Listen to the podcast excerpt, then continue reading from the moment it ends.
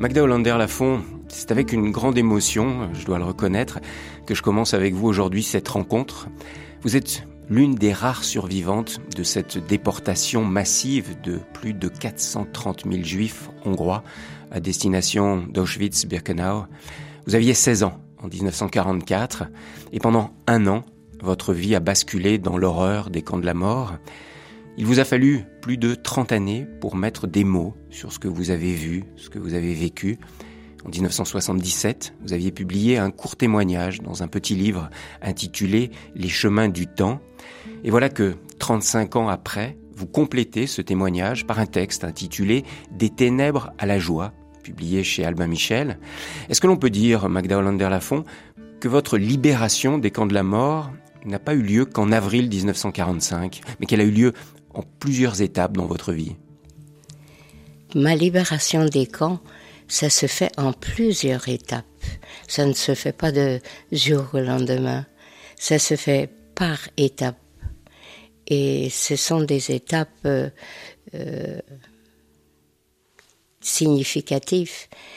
Quand il vous arrive un événement dans votre vie, peut être révélateur de certaines étapes que j'ai vécues auparavant et je peux en être attentive et entendre cette demande intérieure, ou alors le temps n'était pas venu, à ce moment-là, je le mets bien encore dans mon laboratoire. Mais vous voulez dire qu'il a été nécessaire d'attendre beaucoup d'années pour vous libérer intérieurement de ce que vous aviez vécu? Pour moi, il était important, parce que j'avais en moi une telle haine du mal, une telle haine de l'injustice, que vraiment je pense que, pas je pense, je, je, le ressentais profondément, que je ne m'autorisais pas la parole aussi longtemps que je n'ai pas fait monter en moi cette haine et cette violence pour m'en dégager, parce que je ne pouvais pas prendre la parole sans cela. Cette haine vous faisait peur? Oui, ça me faisait peur parce que je savais bien, je sais, je sens bien où la haine peut nous emmener, là où justement nous voulons pas aller. Et quand vous êtes prise par cette pulsion-là, vous savez pas du tout où ça vous êtes mené. Parce que vous-même, vous aviez été victime de la haine. C'est la haine antisémite qui vous a conduit à Auschwitz. Hum. Et moi, j'avais la haine du mal, justement. Mais cette, cette, j'étais une adolescente euh, et que je voyais, euh, je trouvais une telle injustice devant mes yeux je voyais les, les enfants, les vieillards rentrer dans ces chambres à gaz et je savais bien que je les reverrais plus jamais et qu'ils priaient et ils imploraient l'éternel. J'avais vraiment des comptes à régler aussi avec Dieu. Alors là, vous savez, j'ai un formidable compte à, j'avais un compte à régler avec lui aussi. Parce que vraiment, aussi sourd, je ne pouvais pas imaginer que s'il existait, euh, qu'il pouvait, il pouvait rester aussi indifférent devant cette, devant cette, oh, devant, devant toute cette souffrance dont on n'a même pas des mots pour le dire. Je, pas on, j'aime pas le on. Nous, je n'ai pas le mot pour le dire. Alors si vous le voulez bien, Magda Hollander-Lafont, nous, nous en reparlerons tout à l'heure de, de ce silence de Dieu que vous avez connu au, au cœur des camps, des camps de la mort. Entre le 15 mai et le 9 juillet 1944, euh, les nazis, aidés par euh, des collaborateurs hongrois, ont déporté 437 403 juifs hongrois. Vous, euh, Magda Hollander-Lafont, c'est fin mai 1944 que vous avez été entassé dans un wagon à bestiaux avec votre mère et, et votre sœur. Vous aviez 16 ans. Est-ce que vous saviez où vous alliez? Pas du tout. Pas du tout. C'était tout s'est installé sur un immense mensonge. On nous a toujours dit que nous allions travailler. Vous imaginez euh, que euh, euh, tout le monde serait révolté autrement.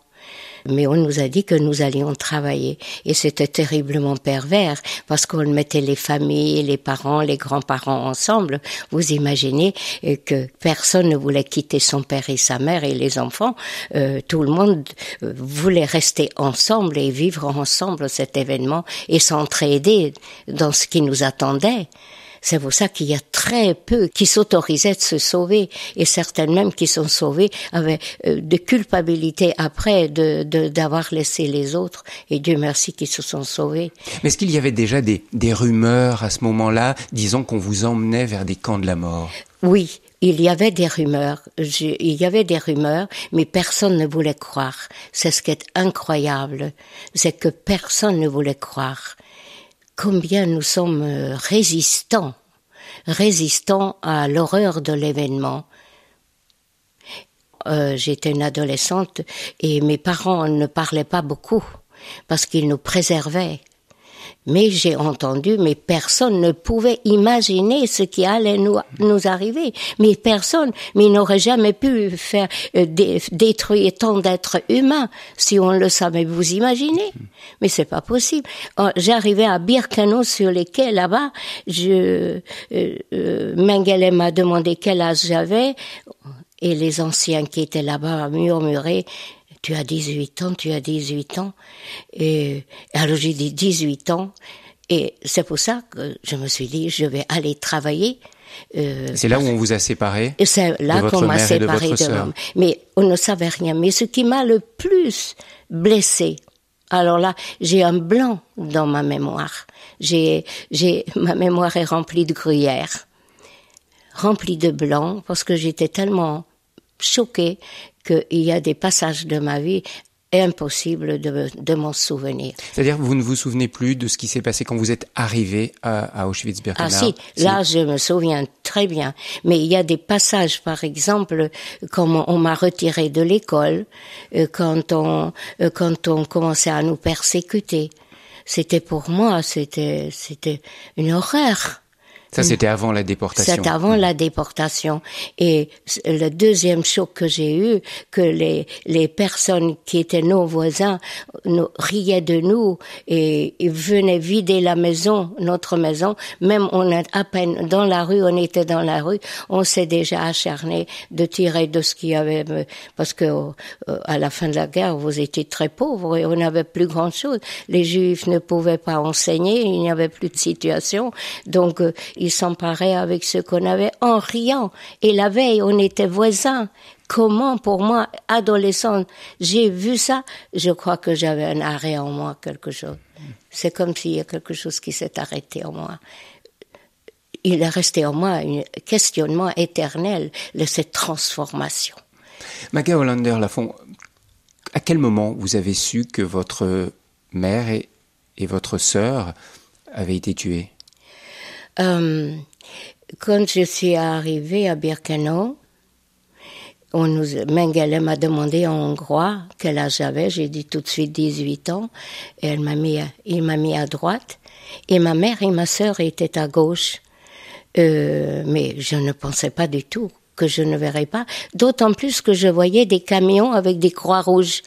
Et j'avais même failli dire à ma mère, tu es fatiguée, maman, vas-y dans le croix avec le croix rouge, pas parce que tu es fatiguée, euh, fais-toi aider. Parce que j'en étais certain que j'allais les retrouver. Je vais pleurer.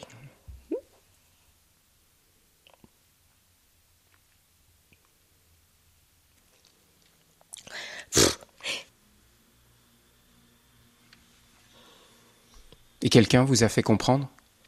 Qu'ils allaient Et alors, euh, donc, euh, et je n'ai même pas dit au revoir. C'est incroyable. D'ailleurs, j'en parle. Donc, euh, c'est quand on nous a dépouillés de, de nos cheveux, de tout, tous, de, tous nos biens, que, que quand nous sommes arrivés dans les baraquements, que j'ai demandé où ils étaient. Alors, c'est vrai qu'il y avait une odeur incroyable et que je voyais le chambre à gaz fumé de crématoire, me dit, le capot m'avait dit, regarde, ta mère et ta sœur sont déjà dedans. Oh. Le capot vous a sorti ça comme ça? Tel, tel que c'est. Et là, j'ai encore eu un autre blanc. Je me dis, c'est incroyable.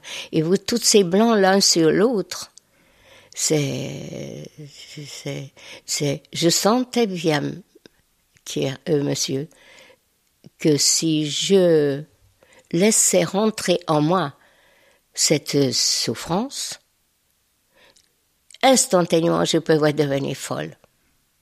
Et je le sentais dans ma peau. Et c'est formidable en nous, cette, euh, un côté, cette résistance, c'est une force de vie en nous.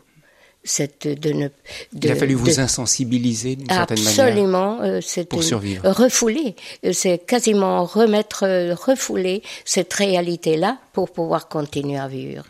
Parce que si vous le recevez en plein cœur, mais c'est de la folie. Vous pouvez vraiment, j'ai senti que s'il n'y avait pas cette résistance, s'il n'y avait pas cette défense en nous, c'est la folie qui peut nous aider parce que nous je n'étais pas en mesure d'entendre, de comprendre ce qui se passait. Et c'est ce qui vous a aidé pendant toute l'année de déportation que vous avez vécue. Toute la déportation, mmh. c'est ça qui m'a aidé. Ah oui. Et c'est un instant de vie extraordinaire dont nous avons tous en chacun de nous. Hmm.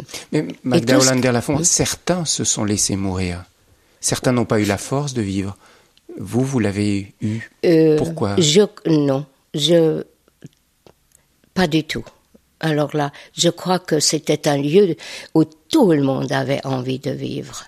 Même en étant décharné, c'est la vie qu'on cherchait. C'est pour ça que je disais, c'est un lieu de mort, mais c'est un lieu euh, qu'on ne peut pas. C'est vrai que c'est un lieu de mort, mais personne n'est mort de sa mort. Personne ne voulait mourir. Et personne ne voulait mourir. C'est un lieu d'assassinat, c'est pas un lieu de, de mort, parce qu'un lieu de mort, pour moi, c'est en ce qui m'engage uniquement moi-même. Euh, mourir, c'est je meurs en mon temps, à mon heure, tandis que là, on a, euh, ils ont enlevé la vie de, de, de, des êtres humains qui étaient pleins de joie de vivre. Vous n'avez pas connu autour de vous, dans le camp, des hommes ou des femmes qui ont baissé les bras et qui se sont laissés mourir? Ah si, si, même moi-même, même moi-même. Parce que quand vous avez faim, quand vous avez soif et que c'est sans issue, c'est vrai. Souvent on se dit, plutôt vous mourrez, mieux c'est. C'est vrai. Mais j'avais en moi une, je crois, je peux vous dire quasiment que cette haine vous savez, quand vous, si vous êtes en mesure de haïr, je me dis aujourd'hui, c'est que vous êtes en mesure d'aimer. Parce que la haine est existentielle. Et nous avons toujours peur de haïr. Et quand vous reconnaissez que vous êtes, en capacité de haïr et que vous en avez conscience, vous avez, vous pouvez le canaliser, vous pouvez lui donner sens j'ai cette haine en moi, j'ai cette formidable blessure d'injustice, une fois que vous le reconnaissez, à partir de ce moment, vous avez prise sur cette haine-là. Et sur place, dans le camp, c'est cette haine qui vous a permis de vivre, de, absolument, de survivre? Absolument. Et non seulement ça, euh, pas seulement la haine qui m'a permis de vivre, monsieur, mais c'est l'accueil de la mort. La mort est devenue mon ami. C'est-à-dire? Ça veut dire que je savais que j'allais mourir et je ne le contestais pas. C'était une réalité pour moi. J'étais né, donc je vais mourir. Et la mort ne me faisait pas peur. Donc vous vouliez vivre je voulais mais vous n'aviez plus peur de mourir. Et je n'avais plus peur de mourir. Mais absolument pas. Et alors, ça m'a donné une telle audace que vous ne pouvez pas imaginer. Ce que vous appelez de l'intuition aussi. Ah, Ce qui vous a fait changer de ligne de temps mais en tout. temps. Je me disais tout le temps, au moins je vais mourir pour quelque chose. Là, je meurs pour rien, mais là, je vais mourir. Et je me suis dit aussi, tu vois, dans ma tête, les SS ont, peuvent me tuer instantanément. Mais ils ne sauraient jamais ce que je pense d'eux. Ils ne savaient pas du tout à quel point je les hais. Et ils ne sauraient jamais. Et c'était une dialogue constant intérieur avec moi-même pour me donner du courage d'exister.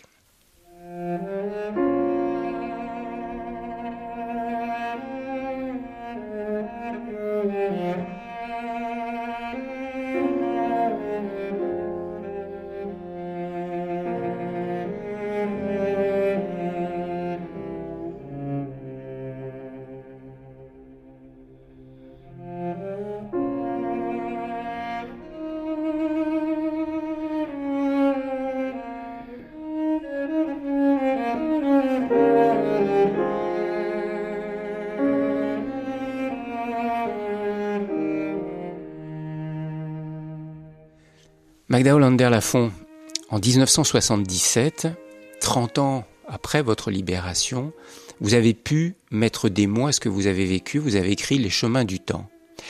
Un an après, en 1978, Louis Darquier, dit Louis Darquier de Pellepoix, nommé en mai 1942 par Pierre Laval commissaire général aux questions juives, a déclaré dans une interview de l'Express, que j'ai retrouvé, que j'ai lu intégralement, il a déclaré ceci. Je vais vous dire, moi, ce qui s'est exactement passé à Auschwitz. On a gazé. Oui, c'est vrai, mais on a gazé les poux. Vous aviez lu cet article en 1978 dans l'Express quand il était paru Oui. Comment Oui. vous l'avez reçu? Vous Eh qui aviez été à Auschwitz. Eh bien, ça alors, ma haine est revenue de l'injustice. Mais j'ai déjà œuvré intérieurement. Je, je me suis dit, Magda, ça c'est injuste. Mais comment vais-je œuvrer maintenant? Et et mes amis qui étaient autour de moi, euh, parce que je fais partie de l'amitié judéo-chrétienne, et qui m'ont dit, Magda, maintenant tu dois parler. Mais pour moi, la parole, parler est une épreuve. Là, je parle avec vous, je me laisse dire. Mais c'est étonnant. Parce que pour moi, parler, c'était très difficile parce que euh, je ne pouvais pas transmettre n'importe quoi. C'est vrai, et qu'il y a horreur qui n'a pas de mots. Mais pour moi, la vie était extrêmement importante et je n'avais pas encore, euh, je ne pouvais pas encore suffisamment ajuster la deux ré- les deux réalités. Le fait d'avoir déjà écrit Les 30 ans chemins après, du ça temps. vous a aidé, mais ça ne Ça suffisait ne suffisait pas. pas. Non, ça suffisait pas. Non, non, non. Et là, cette déclaration. Là, cette déclaration, alors là, je me dis là, mais j'avais besoin d'aide. Toute seule, vous ne pouvez rien. Avec une main tendue, vous pouvez beaucoup. Alors mes amis m'ont encouragé. Et non seulement ça, la nuit j'ai rêvé. Je rêvais souvent des camps. Et j'ai rêvé, mais alors, comme si j'étais dans les camps, et que je sortais de mon baraquement, c'est un dimanche après-midi, on, nous travaillons pas le dimanche après-midi, mais personne ne pouvait s'asseoir. Tout le monde devait bouger, mais personne n'avait le droit d'asseoir toute l'après-midi.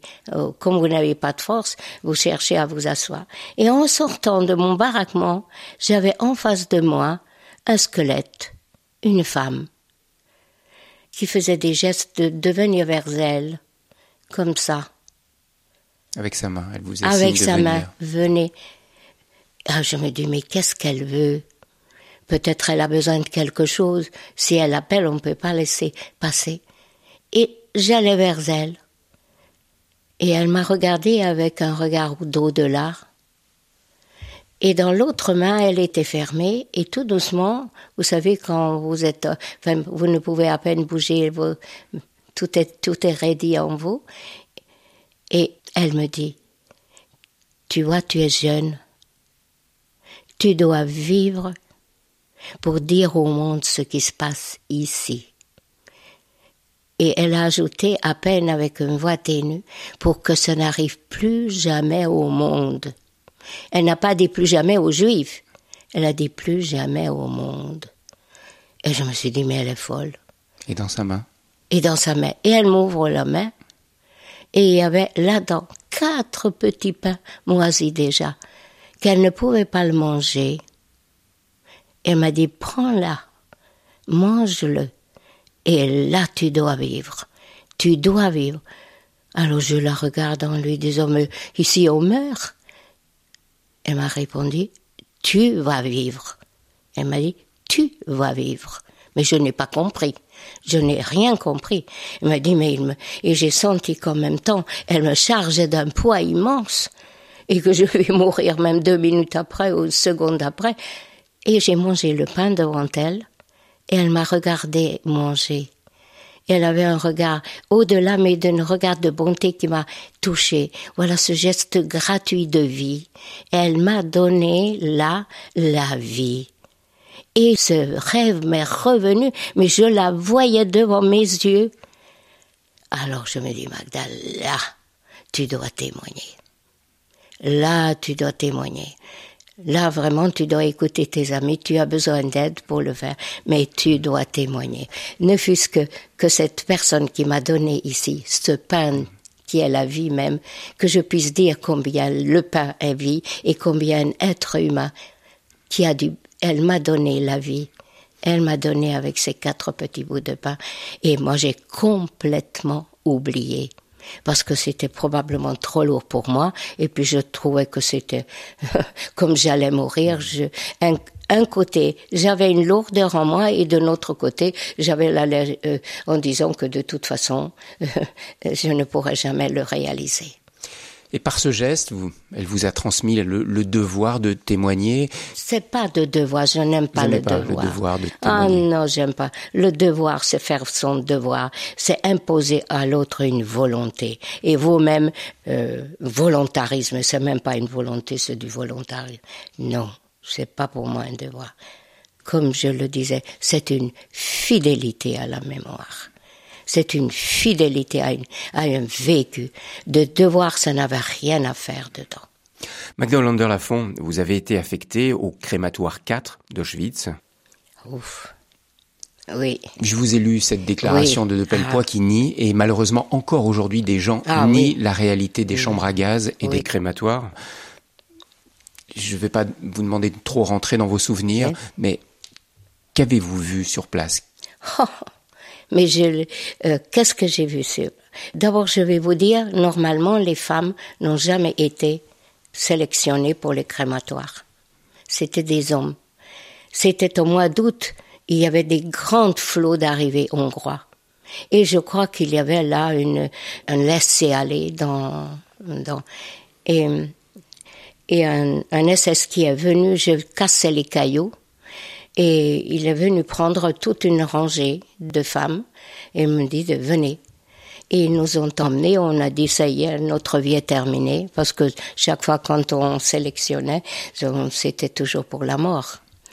Et on dit ça y est, c'est terminé. Bon, comme j'étais en accord, finalement, je, ne, je me disais, là je peux rien. Mm-hmm. Euh, donc, et on nous a emmenés près de crématorium et on nous a donné une pelle pour, mettre, de mettre les cendres humains dans les chariots. Et en même temps, je voyais les arrivées des personnes avec des enfants.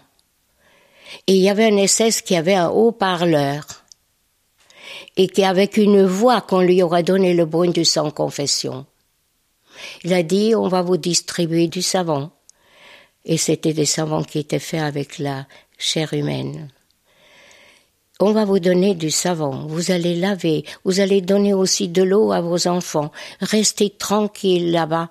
Et avec cette voix-là, tout ce flot qui était là-bas, bien sûr, pour les enfants, qu'est-ce que vous ne feriez donc ils se sont restés sans révolter parce qu'il y avait encore des mensonges jusqu'à la dernière minute, jusqu'à la dernière minute, la menti. Et alors la force de vie, c'est en nous, c'est de croire et c'est d'espérer, quelquefois au-delà de toute espérance. Je me dis, je reviendrai sur le mot espérance tout à l'heure, à vous me le rappeler.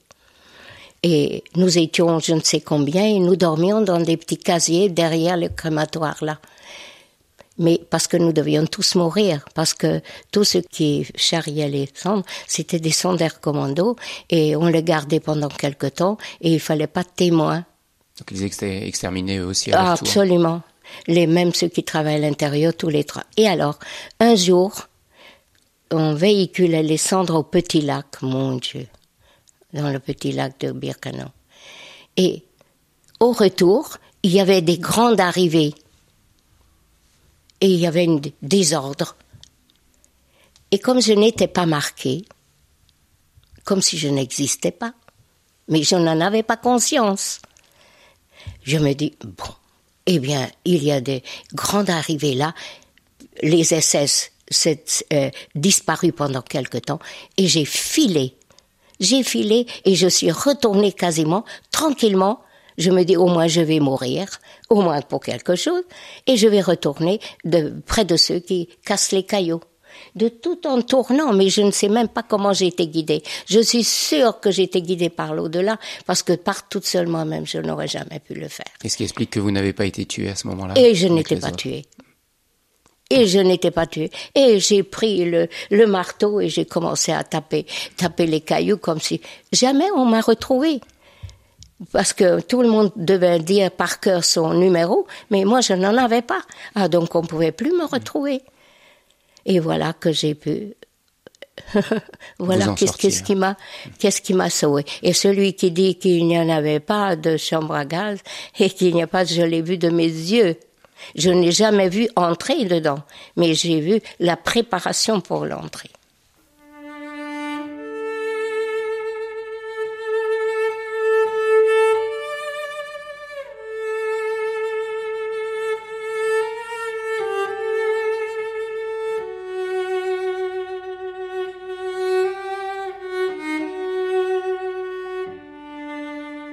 Visage, RCF. Magda Hollander-Lafont, nous en avons un tout petit peu parlé au début de cet entretien. C'est votre relation à Dieu dans le camp. Vous, vous étiez juive, mais... Je suis juive. Pardon?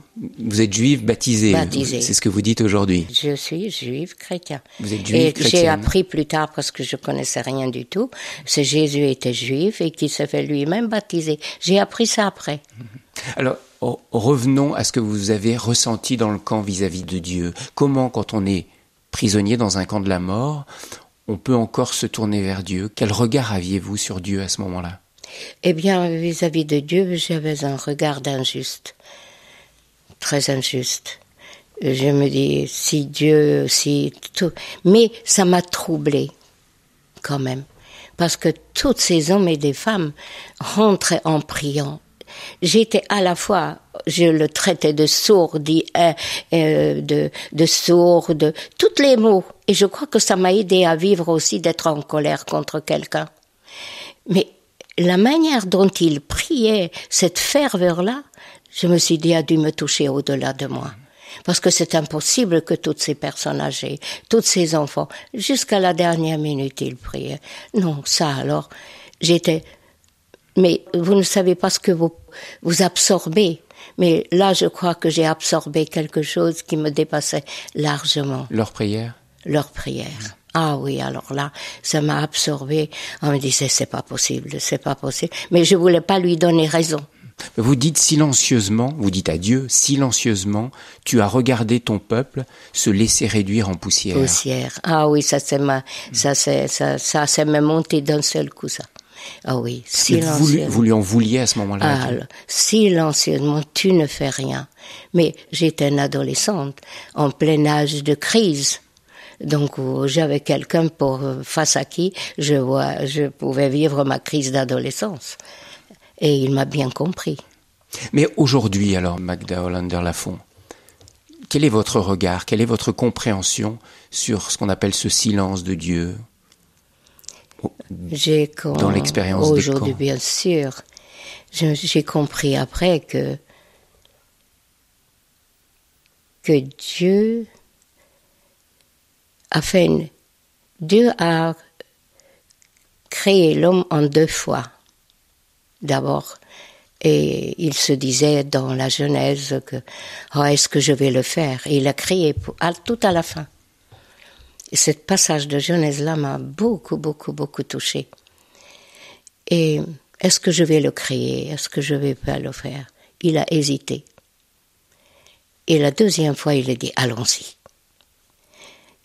Et je me suis dit, si Dieu a créé l'homme, c'est qu'il a donné une immense liberté d'être. Dieu n'a pas achevé la création parce que il n'a pas achevé pour que chaque être humain de nous, nous puissions le parachever. C'est un commentaire. Oh, je trouve c'est magnifique. Ça veut dire que l'Éternel nous a donné la liberté de le choisir. De le choisir. Et nous a donné la responsabilité que ce monde d'abord que nous, nous nous laissions recevoir par lui, parce que souvent nous parlons beaucoup, mais en silence se laisser le recevoir par lui, pour avoir cette force de parachever la création. La création, c'est-à-dire là où tu es. Mais fallait-il passer par, par ce mal, par cette horreur que vous avez connue? Oui. Ah, je ne sais pas s'il fallait. Ça, je n'en sais rien. Que s'il fallait, je, ce rien euh, ce n'était, ce n'était pas prévu. C'est l'inattendu de la vie. c'est l'inattendu. Mais euh, je crois que c'est à ce moment-là que je me suis souvenu de de, de, toutes ces prières, c'est invoquer l'Éternel en priant et en chantant. Et c'est la prière qui est revenue. Et je me dis, quelle force même ils en ont tiré de cette prière-là pour rentrer en priant dans la chambre à gaz, c'est-à-dire qu'ils sont pas morts. Mais madame, vous aviez d'un côté ces hommes, ces femmes qui priaient, et vous aviez de l'autre ces SS qui vous tuaient. Vous aviez Edwige dont vous parlez, cette femme qui était dans votre bloc, qui était votre moi, Ce que je vous dis là, sur le moment même, je ne pouvais pas dire ça. J'étais prise dans la survie et puis c'était c'est impossible. C'est avec le temps que j'ai tout doucement. C'est c'est c'est moi qui ai œuvré, essayé de lire, de de chercher, de chercher ce Dieu là. Euh, j'ai continué à le chercher tout en ayant contre lui cette violence. Mais mais on discutait ensemble. il était en face de moi. C'était pas un Dieu au passé, c'était un Dieu au présent. Et tout le monde parle de Dieu au passé, il était bien là en face de moi. Je n'ai rien à faire avec un Dieu au passé, mais avec un Dieu au présent, je peux lui régler son compte, mais et il va me renvoyer à moi-même en disant bon, maintenant c'est toi avec ce que tu viens de régler, tu as fait œuvre de vie.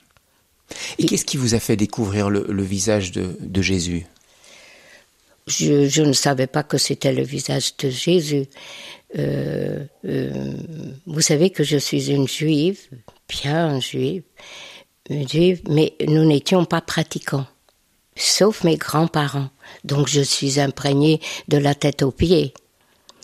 Donc, euh, quand j'ai rencontré quelqu'un dans un foyer des jeunes, c'est le visage de quelqu'un le visage souriant de quelqu'un, vous nous dites. Vous C'est un visage bienveillant. Au moment de votre libération, vous l'avez Non, après la libération, j'étais en Belgique déjà. C'était déjà en 40, euh, c'était en 48 ou dans les autres 48, je crois. Et que j'observais ce visage, mais comme je n'avais aucune confiance en l'homme, il fallait que je regarde longtemps, si c'est bien vrai et si c'est bien juste, parce que je sens au quart de tour quand un sourire est surfait. Et puis, cette vouloir être bon, oh là là, ça me sort, euh, ça me, c'est incroyable. C'est, je pourrais jamais. Euh, euh, il y a cette vouloir être bon qui transpire le devoir. Je le fuyais comme de la peste. De... Et chez cette femme, vous avez trouvé un vrai sourire? J'ai trouvé un vrai sourire, une vraie bonté et une vraie présence à nous. Je me dis, mon Dieu, ça existe encore. Oh là là, ça existe encore. Et j'ai encore regardé longtemps, parce que c'est pas de jour au lendemain qu'on peut euh, me faire dire quelque chose. Et dit, ça c'est vraiment ça, c'est vraiment su. Et puis toujours, et comme j'avais peur de parler, euh, j'observais d'abord. Et un jour, je lui ai demandé la signification de sa croix, parce que dans mon pays, on avait peur de la croix. Alors c'est à ce moment-là, elle m'a dit que c'était Jésus-Christ. Alors j'ai dit qui était ce type-là? Dans mon pays, on en avait peur. Alors qui était? Et elle devait me sentir parce qu'elle m'a dit, moi, je ne peux pas vous en parler. Écoutez, quand vous voudrez, eh bien, je vais vous prêter euh, un évangile. Je ne savais pas ce que c'était, vous voyez. J'étais absolument innocente. Je savais rien du tout. J'ai tout appris. Et je n'ai pas encore fini d'apprendre. Et qu'il m'a donné ça et de, de lire, lisez. Je commence à parler le français, je commence à comprendre, pas tout, mais un petit peu. Et alors, euh, je, je file avec euh, ce, cet évangile dans ma chambre et je l'ouvre au hasard. Tout ça comme ça, devant mes yeux. Et puis, je commençais à lire et j'ai lu. J'avais faim et tu m'as donné à manger, j'avais soif et tu m'as donné à boire. Au présent, hein. J'étais nue et tu m'as vêtu. Oh, il commence à sérieusement m'intéresser, ce monsieur. Et alors, à partir de ce moment-là, mes questionnements ont commencé sur lui. Mais je ne devais pas rendre l'évangile et je pouvais les garder. Je pourrais les garder et puis j'ai commencé à le lire, je n'ai sûrement rien compris, pas tout compris, mais il y a des passages, il y a des mots qui m'ont touché. Ce sont certains mots qui allaient très loin en moi et qui me faisaient travailler intérieurement. Lesquels, par exemple? Euh, Il a dit frappez, on vous ouvrira. Euh, comment euh, Quel est le passage, le début là? Je connais par cœur, va subitement chercher, chercher, et, vous, trouverez, et frappez et on vous ouvrira. Et ce mot chercher, vous trouverez, et frapper, osez frapper, on vous ouvrira. Vous ne pouvez à quel point ces deux phrases, deux passages d'évangile qui vont travailler.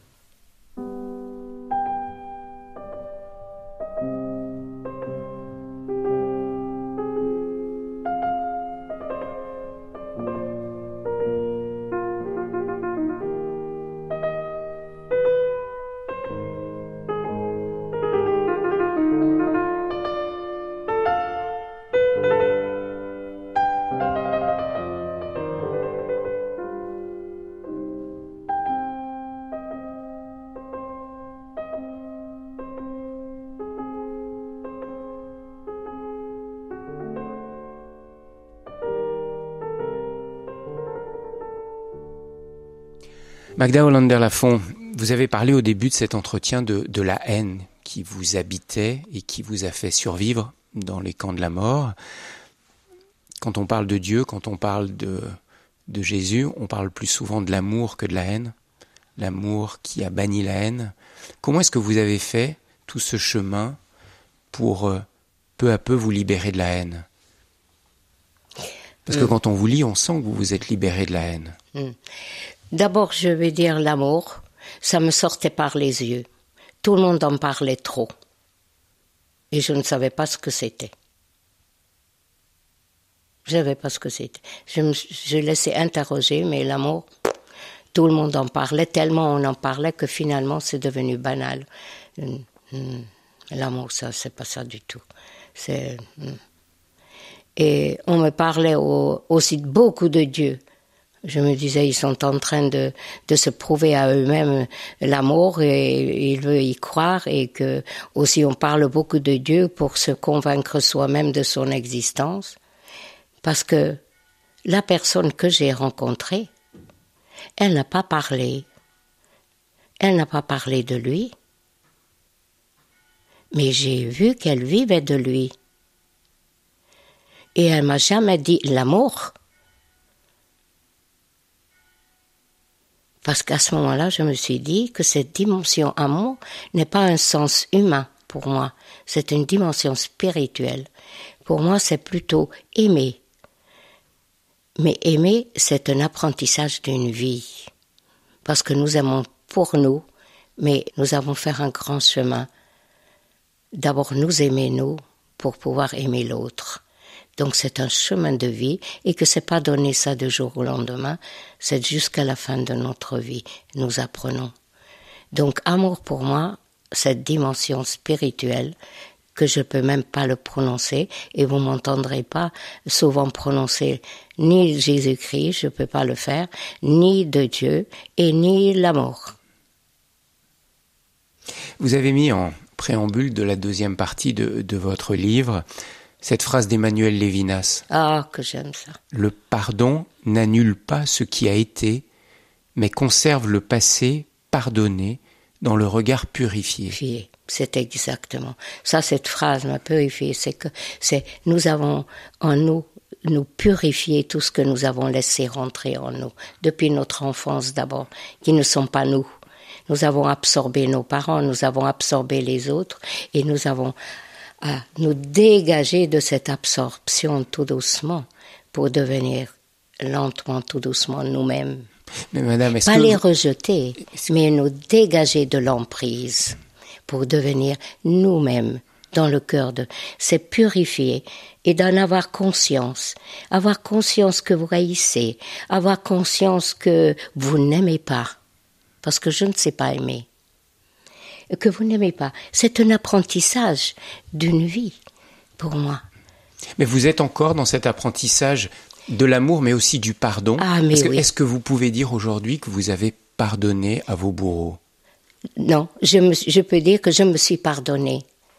De ce lieu où je me suis pardonnée, je me sens libre. Mais vous pardonnez de quoi? Vous pardonnez Et de je ne peux pardonner de quoi devrais-je pardonner? Il n'y a personne qui m'a demandé pardon. Le pardon, c'est une relation. C'est une relation d'être à être. Pour moi, tout commence par là, la relation. Si vous ne demandez pas, demandez, vous recevrez, frappez, on vous ouvrira. Je viens tout le temps là. Demander la relation, parler à quelqu'un, c'est demander. C'est demander et vous avez une, l'autre répond de, vraiment de lui-même. Donc, c'est vraiment une relation profondément humaine et divine en même temps. Parce que c'est transcendé. Ça veut dire que ces hommes, ces femmes qui vous ont fait du mal, qui ont exterminé votre peuple, aujourd'hui, vous leur en voulez encore à ces descendants non, je des leur nazis donne euh, plus le pouvoir sur moi. Parce que figurez-vous que pendant très longtemps, j'ai donné pouvoir sur les nazis sur moi en me reprochant la vie, Vous vous reprochiez d'être en vie. en vie. Pendant de nombreuses années, jusqu'au chemin du temps, je me suis reproché d'être vivant. Et un jour, je me dis, mais Magda, mais tu es en train de donner pouvoir aux nazis sur toi, parce que tu leur donnes le pouvoir de freiner en toi tous les lands de vie. Or, c'est comme un éclairage qui venait de là-haut. Cette je me- culpabilité des survivants. Les Vous l'avez vécu profondément. culpables. Ah oui. Mais c'est fini. Ah, je me dis non. Je peux plus. Je peux plus être moi-même. Ma transmission n'est pas ajustée. C'est, c'est, c'est non. Non, non, non, non, non. Je ne donne plus de pouvoir. J'ai à, je reviens de, de les purifier, me purifier de tout, tout ce qui ont entravé ma vie pendant tout ce temps-là. Que je me suis regard. laissé entraver. Donc si je me laisse entraver, c'est que je peux tout doucement me désentraver. Je reviens à ce, à ce mystère de la violence qui a habité les hommes qui vous ont fait du Oh. mal. Vous dites euh, Edwige, qui était la capot de votre Oh, bloc, oui. qui était violente, sadique.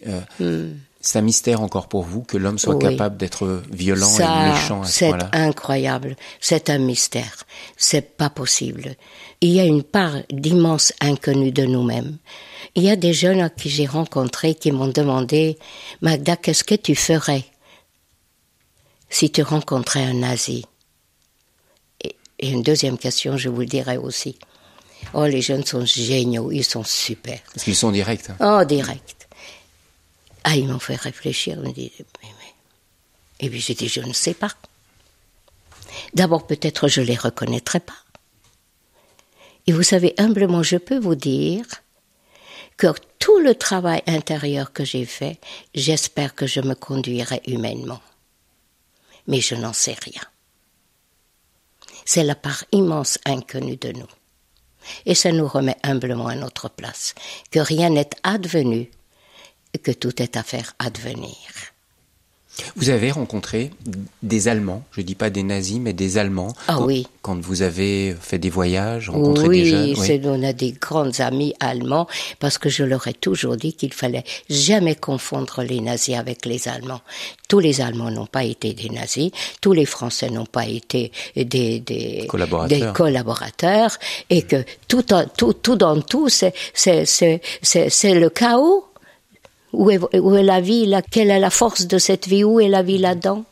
Même chose avec les Hongrois, parce que vous avez été Ah, trahi les- par allez, les les Hongrois. Hongrois. Là, c'est plus difficile pour moi.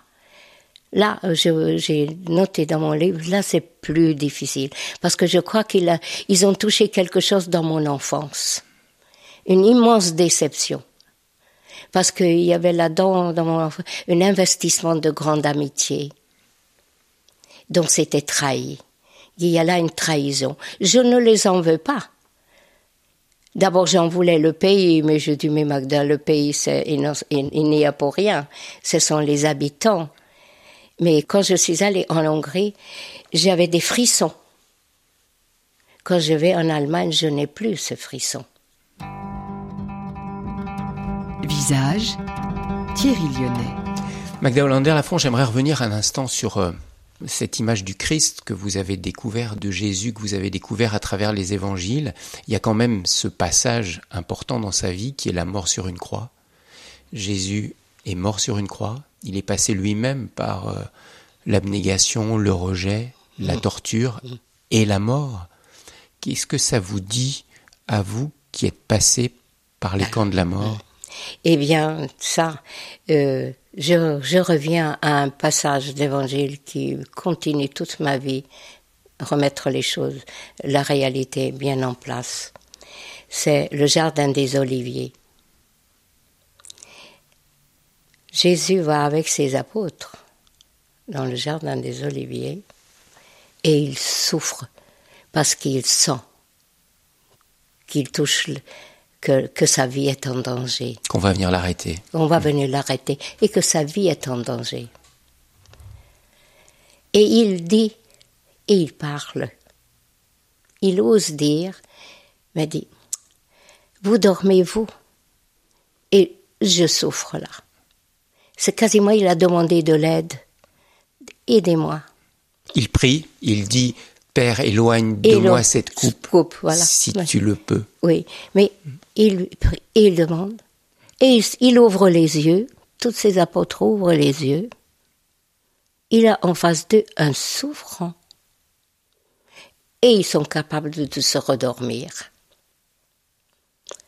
Deuxième fois, il transpire du sang. Tellement il est dans l'angoisse. Et il leur dit, mais vous dormez, et voyez, je suis seul. Venez à mon secours. Oh. Les apôtres, ils dorment. Et là, il a dit, cette fois-ci, je vais vers Dieu, je vais vers le Père. C'est là que je trouverai le secours. Mais ce qui est extraordinaire, c'est qu'il n'a aucun jugement et qu'il n'a aucune condamnation vis-à-vis -vis de ces douze apôtres. Et comment vous relisez ça, vous, dans votre vie? Je, je relis dans ma vie que les condamnations, aucun sens, ça n'a jamais appelé la vie. Et en condamnant l'autre, vous vous condamnez vous-même. Et en jugeant l'autre, je dis toujours aux jeunes aussi qui, sont là, pour juger, c'est à la portée de tous les imbéciles. Mais voir le meilleur, voir au-delà, au-delà de cette souffrance-là, il a souffert, c'est de voir la souffrance de l'autre. Et à partir du moment où vous voyez l'autre dans sa souffrance, vous n'avez absolument plus le même comportement, parce que vous avez osé voir au-delà de cette apparence. Et ce dont nous sommes responsables, c'est de nos valeurs. C'est de voir dans l'autre les valeurs pour mettre au service de l'homme et au service de l'humanité. Vos péchés, vous pourrez jamais mettre au service de l'autre. C'est ça, Magda Hollander Lafont, que vous avez le plus envie de transmettre aux jeunes quand vous les rencontrez? Absolument la vie. La vie. Les appeler dans leur vie. C'est extraordinaire qu'ils sont beaux. Oh, c'est magnifique. Parce qu'ils sont des merveilles. Et je n'ai absolument pas peur pour notre demain.